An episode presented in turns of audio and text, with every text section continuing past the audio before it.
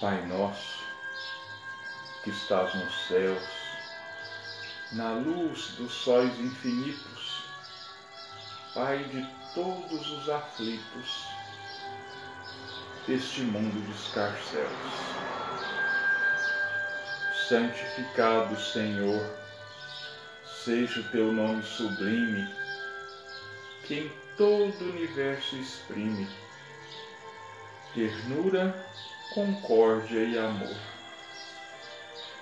Venha ao nosso coração o teu reino de bondade, de paz e de claridade na estrada da redenção.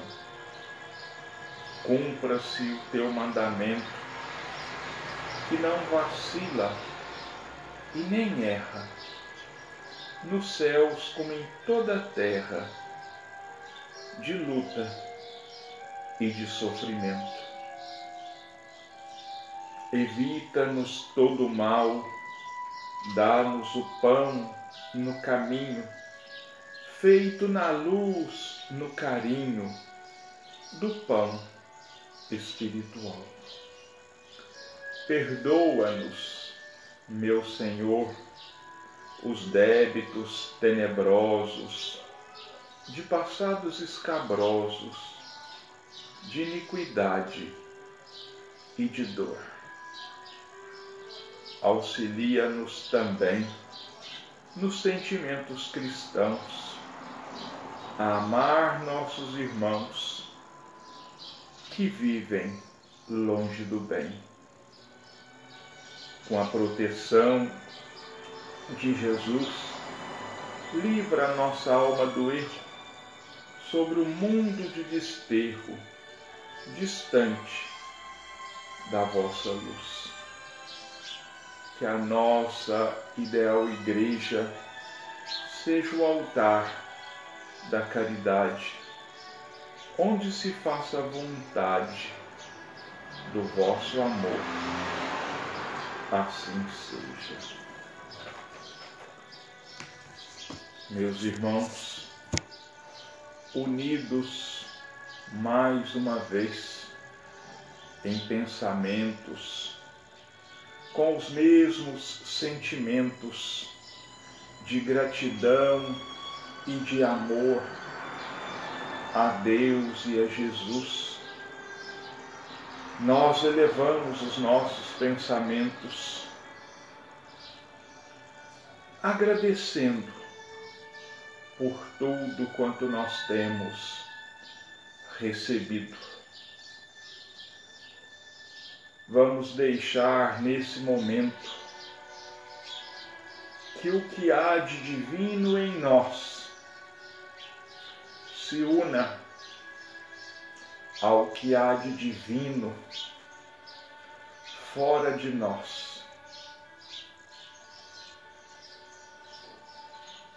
E com essa união, onde devem predominar amor, perdão e caridade. Nós vamos sentir que as energias de sustentação, de paz e de tranquilidade nos envolvem a todos.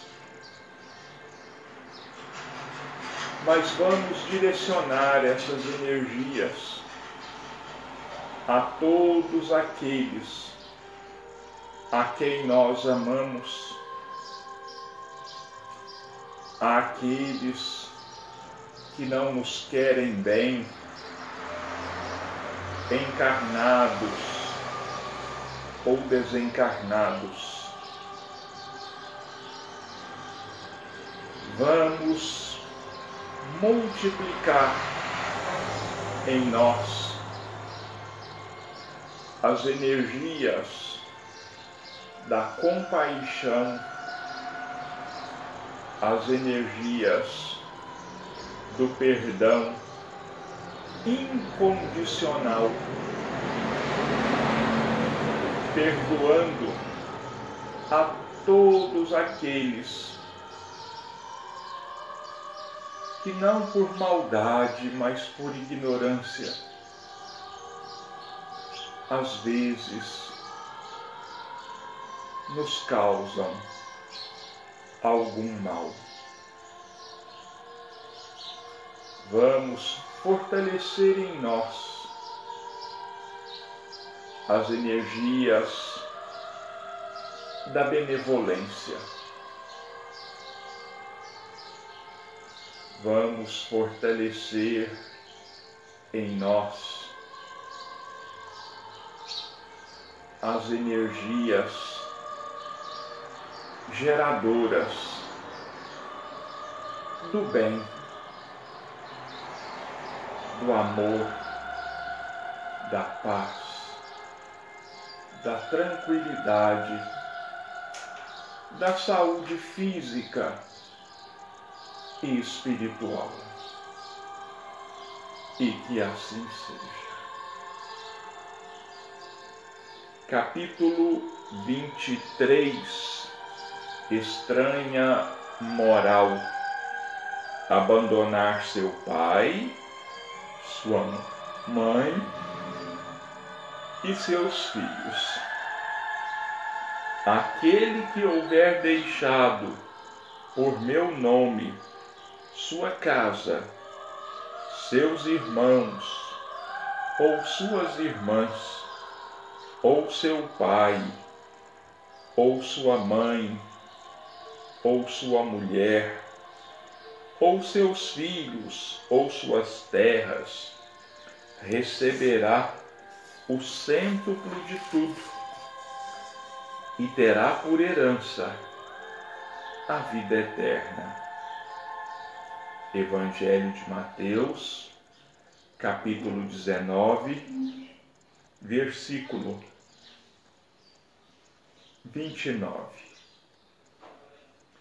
Então disse Pedro: Quanto a nós, vê que tudo deixamos e que te seguimos. Jesus lhe respondeu: Em verdade vos digo que ninguém deixará pelo reino de Deus a sua casa, ou seu pai e sua mãe, ou seus irmãos, ou sua mulher, ou seus filhos, que não receba ainda neste mundo muito mais e no século que vier a vida eterna. Evangelho de Lucas, capítulo 18, versículos 28 a 30. Um outro lhe disse: Senhor, eu te seguirei mas permite que antes disponha do que tenho em minha casa. Jesus lhe respondeu: Quem quer que, tendo posto a mão na charrua, olhe para trás, não é digno do reino de Deus. Lucas, capítulo 9, versículos 61 e 62. Sem discutir as palavras, é preciso procurar compreender o pensamento que era evidentemente este. Os interesses da vida futura prevalecem sobre todos os interesses e todas as considerações humanas porque ele está de acordo com a essência da doutrina de Jesus, enquanto que a ideia do abandono da família seria a sua negação. Não temos, aliás, sobre nossos olhos a aplicação dessas máximas no sacrifício dos interesses e das afeições da família pela pátria? Condena-se um filho por deixar seu pai, sua mãe, seus irmãos, sua mulher, seus filhos para marchar em defesa do seu país? Ao contrário, não lhe é concedido um grande mérito por deixar as doçuras do lar doméstico e o calor das amizades para cumprir um dever? Portanto, há deveres que se sobrepõem a outros. A lei não impõe à filha a obrigação de deixar os pais e seguir o seu esposo? O mundo está cheio de casos em que as separações mais penosas são necessárias, mas as afeições não se rompem por isso. O afastamento não diminui nem o respeito, nem a solicitude que são devidos aos pais, nem a ternura pelos filhos. Vê-se, então, que, mesmo interpretadas ao pé da letra, exceto o termo odiar, essas palavras não seriam a negação do mandamento que determina ao homem honrar seu pai e sua mãe, nem do sentimento de ternura paternal como, com muito mais razão, isso acontece se as analisarmos quanto à sua essência. A finalidade dessas palavras era mostrar, de uma forma exagerada, propositalmente, quanto era importante para o homem preocupar-se com a vida futura. Aliás, elas deveriam ser menos chocantes para um povo e para uma época em que, em consequência dos seus costumes, os laços de família eram muito mais frágeis que em uma civilização de moral mais avançada. Esses laços muito fracos entre os povos primitivos, fortificaram-se com o desenvolvimento da sensibilidade e do senso moral. A própria separação é necessária ao progresso, tanto entre as famílias quanto entre as raças, pois elas se degeneram se não houver cruzamentos, se não se mesclarem umas com as outras. É uma lei da natureza, tanto no interesse do progresso moral quanto no do físico. As coisas aqui estão encaradas apenas do ponto de vista terrestre. O Espiritismo faz com que as possamos ver de mais alto, mostrando-nos que os verdadeiros laços de afeição são os do espírito e não os do corpo. E esses laços não se rompem nem com a separação, nem com a morte do corpo, que eles se fortificam na vida espiritual pela depuração do espírito, verdade consoladora que nos dá uma grande força para suportar as vicissitudes da vida. Ver o capítulo 4, item 18, e capítulo 14, item 8.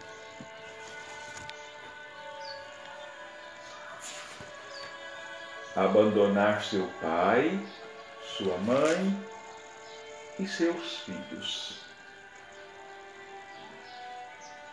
É muito forte esse dizer de Jesus. Ele marca, ele até mesmo assusta um pouco, porque os laços de família, os laços de sangue são muito fortes. Mas Jesus disse isso desta maneira justamente para abalar os espíritos daquelas pessoas daquela época e mesmo de muitas de hoje. Jesus quis reforçar para nós, como Kardec diz aqui, que os interesses da vida futura prevalecem sobre todos os outros interesses e todas as considerações humanas. É claro, para se seguir Jesus, para se seguir o Evangelho, não há necessidade de se romperem os laços de amor entre a família.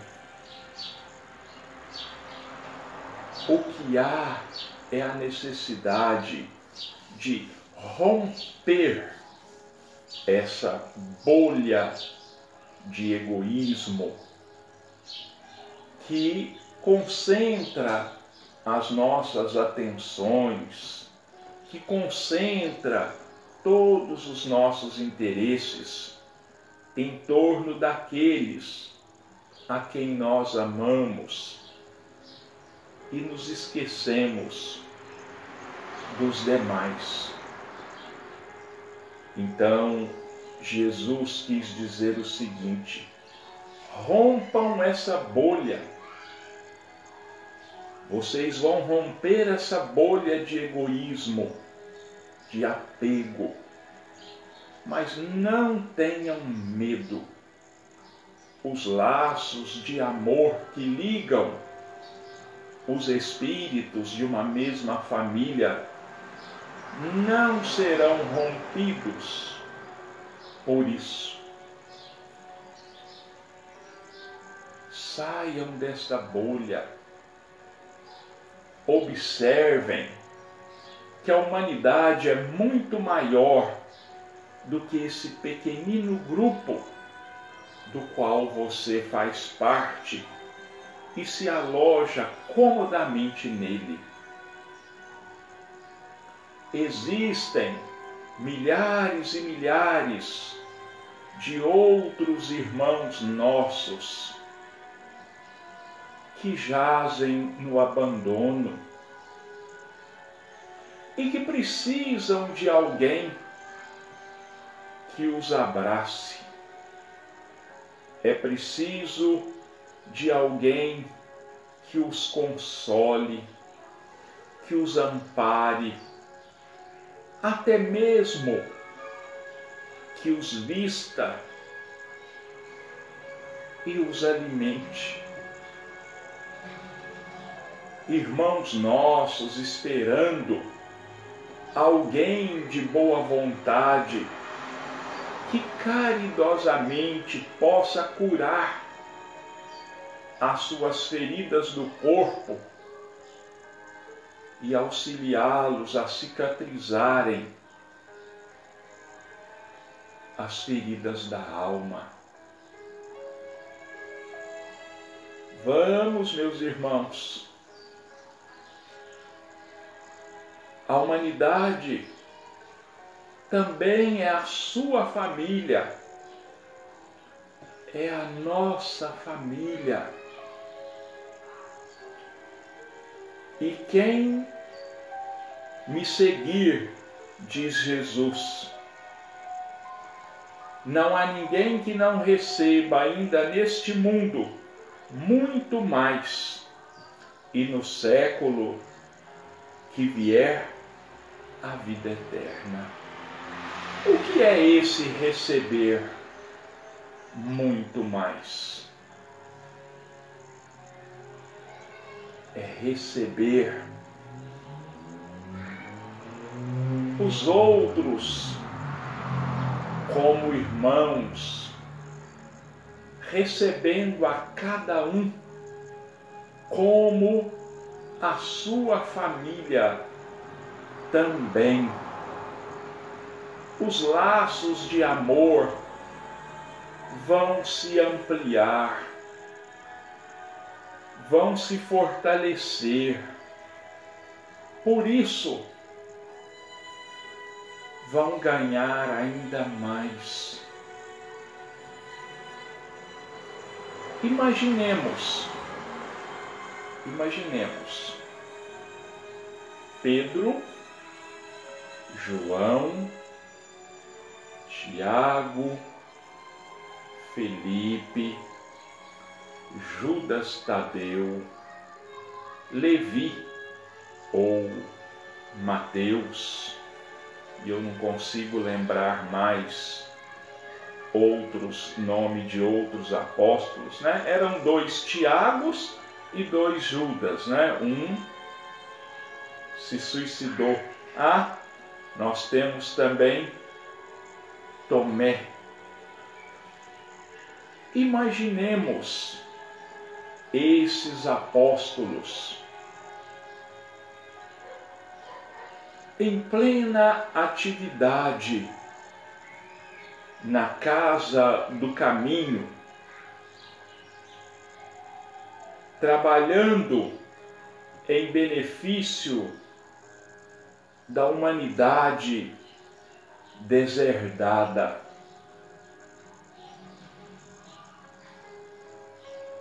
Pedro eu sei que era casado, os outros eu não sei. João, na certeza que não era. Era muito jovem na época. Mas vamos imaginar então Pedro sendo carinhosamente chamado de irmão Pedro. Olha, ele não ganhou muito mais, não ganhou uma infinidade de irmãos. Os mais jovens talvez o chamassem de Pai Pedro e as crianças de Vovô Pedro. E assim, todos os demais apóstolos. E todo o amor que eles distribuíam a todos aqueles deserdados da sorte, abandonados pela própria família. Como devolviam em ondas, em energias de gratidão àqueles homens rudes, pescadores,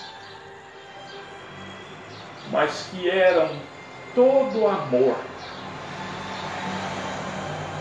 A gratidão daquela multidão socorrida e amparada.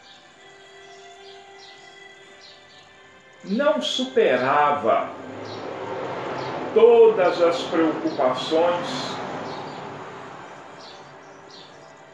não era um remédio para todas as suas dores particulares, sabendo que centenas de pessoas deserdadas pelo mundo, abandonadas pelos próprios familiares, se dirigiam à casa do caminho, sabendo que seriam acolhidos amorosamente, que receberiam cuidados, alimento, remédio, coisa que lhe eram negadas pelos próprios familiares. Isso não é receber muito mais o amor da família é importantíssimo. A família é um porto seguro.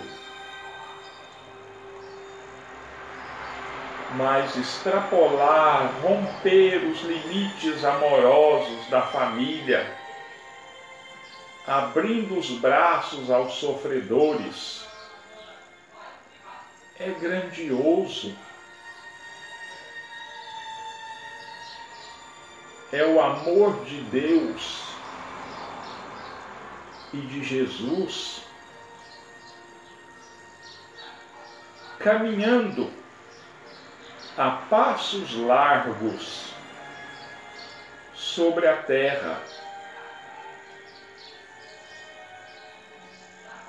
Então, Jesus estava dizendo: vale a pena sacrificar algumas coisas em favor do próximo. Vale a pena sacrificar alguns interesses em favor da nossa vida espiritual da nossa vida eterna.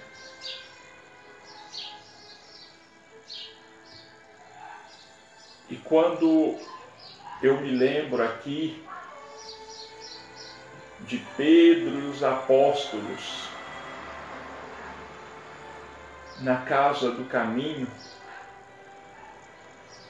zelando por aqueles que foram abandonados pela própria família, eu me lembro de um episódio emocionante nesta mesma casa do caminho. Pedro, sentindo em Gamaliel, um fariseu, doutor da lei, professor e instrutor de Paulo de Tarso, Pedro sentindo nele uma alma mais amistosa, mais ponderada,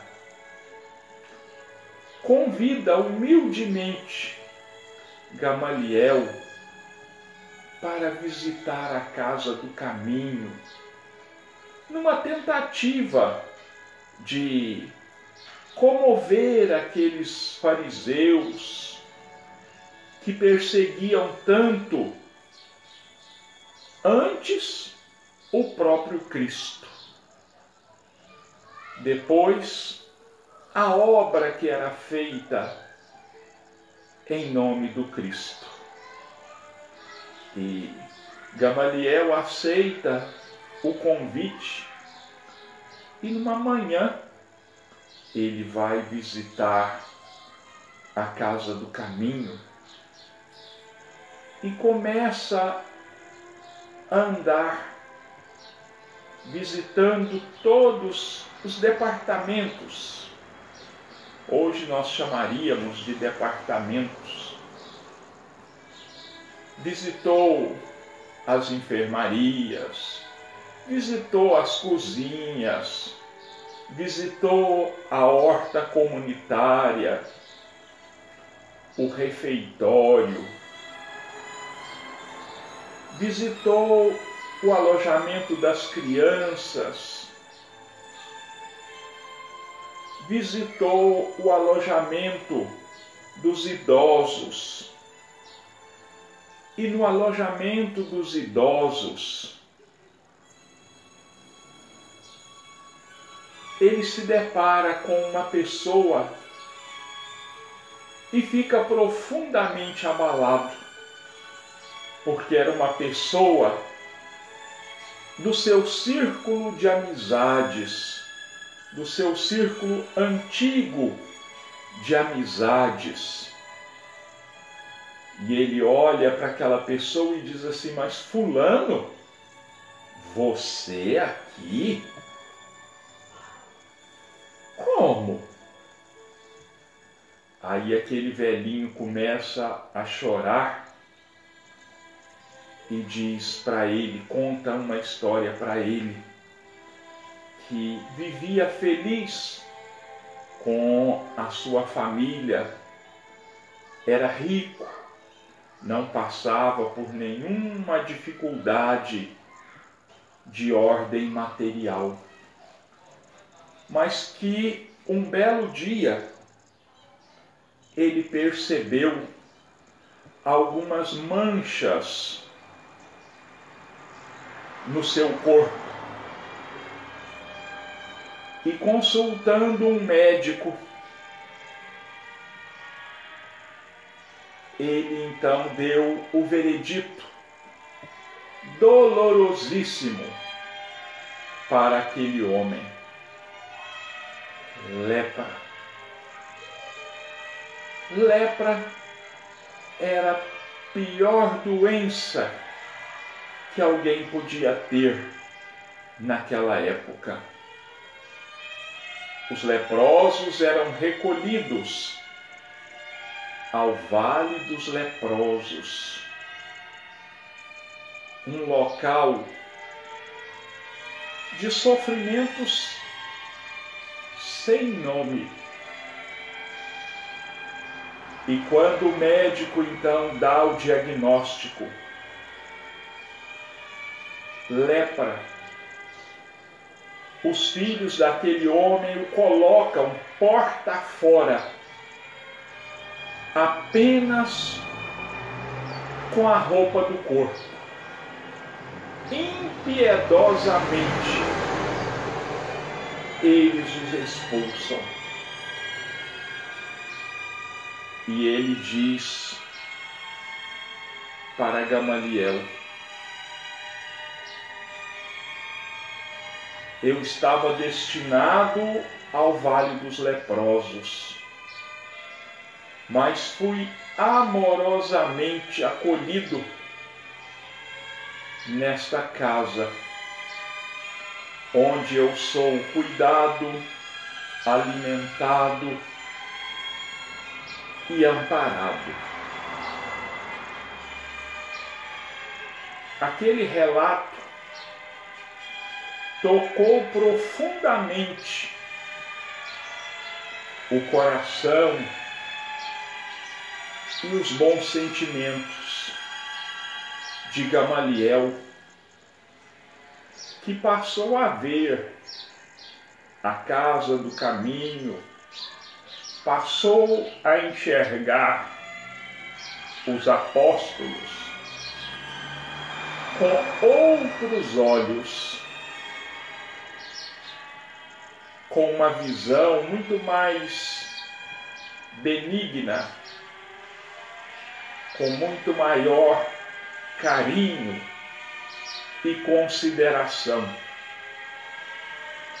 E a partir daquele momento, sempre que podia.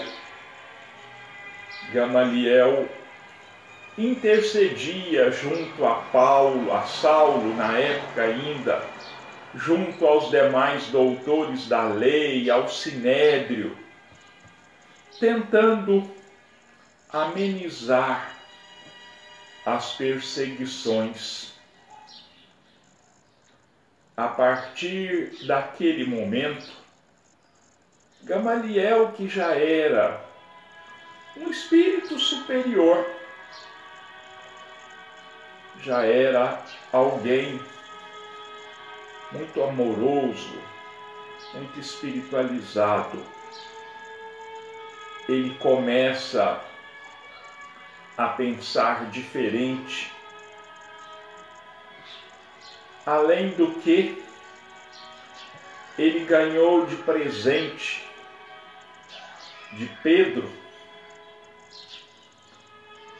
alguns pergaminhos onde Levi ou Mateus já vinha anotando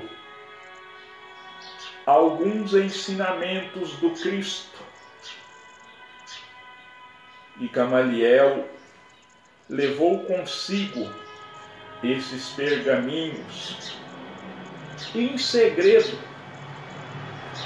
passou a estudá-los. Quando chegou a época da sua aposentadoria, ele sabia que, mesmo deixando as suas funções no sinédrio, ele não poderia se declarar cristão sem criar uma grande confusão para ele, para a família, para os amigos.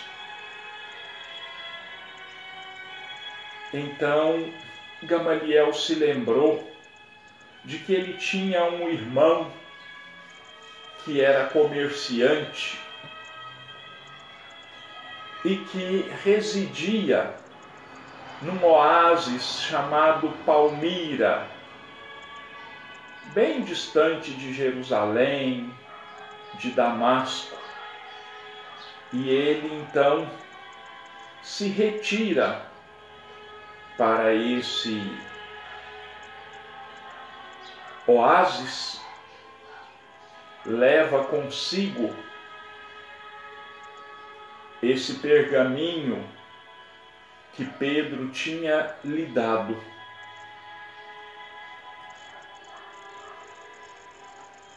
Não faz parte aqui do assunto, mas quando Paulo se converte, ele resolve também fazer um retiro no deserto.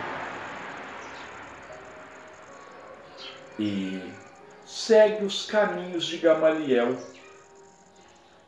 e vai para Palmira. E lá ele se encontra com o irmão de Gamaliel, diz que era um ex-discípulo de Gamaliel, fica sabendo que Gamaliel tinha desencarnado e o irmão diz assim: nos últimos tempos, ele não andava muito bem da cabeça. Ele ficava sempre examinando o que está escrito nesse pergaminho, nesses pergaminhos aqui, e mostra para Paulo. Então, Paulo abre e vê reconhece o valor do que estava escrito ali naquele pergaminho e pede ao irmão de Gamaliel que lhe dê aqueles pergaminhos em nome da amizade que ele tinha, da ligação que ele tinha com Gamaliel. E o irmão, como era um judeu ortodoxo, nem sabia o que, que tinha naquele pergaminho, então ele o passa para Paulo. E durante dois ou três anos, Paulo, em retiro, em meditação, trabalhando de tecelão, todas as noites meditava, lia e meditava aquele pergaminho. E eu acho que agora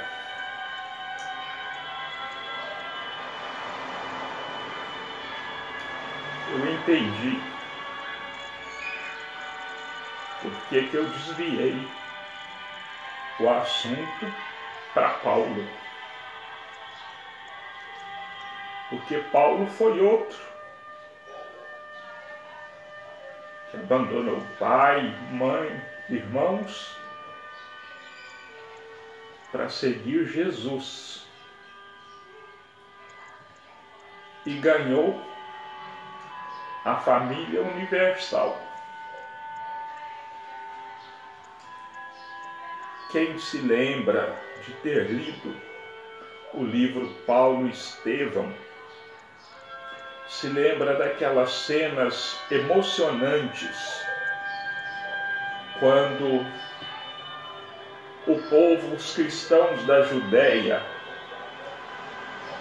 se reuniam nas praias para se despedirem de Paulo, chorando, lamentando a partida de Paulo. Então, por aí nós vemos o que significa nas palavras de Jesus. Em verdade vos digo que ninguém deixará pelo reino de Deus sua casa ou seu pai e sua mãe ou seus irmãos ou sua mulher ou seus filhos que não receba ainda neste mundo, muito mais, e no século futuro, a vida eterna. Que Deus e Jesus nos abençoe a todos. Que os Espíritos amigos possam fluidificar as nossas águas que possam colocar nelas o remédio que venha de encontro às nossas necessidades e ao nosso merecimento. E nós, agradecidos, entregamos as nossas vidas e todas as vidas nas mãos de Deus e de Jesus para que eles façam de cada um de nós instrumentos de paz, de luz e de amor. E que assim seja. Que Deus nos abençoe a todos.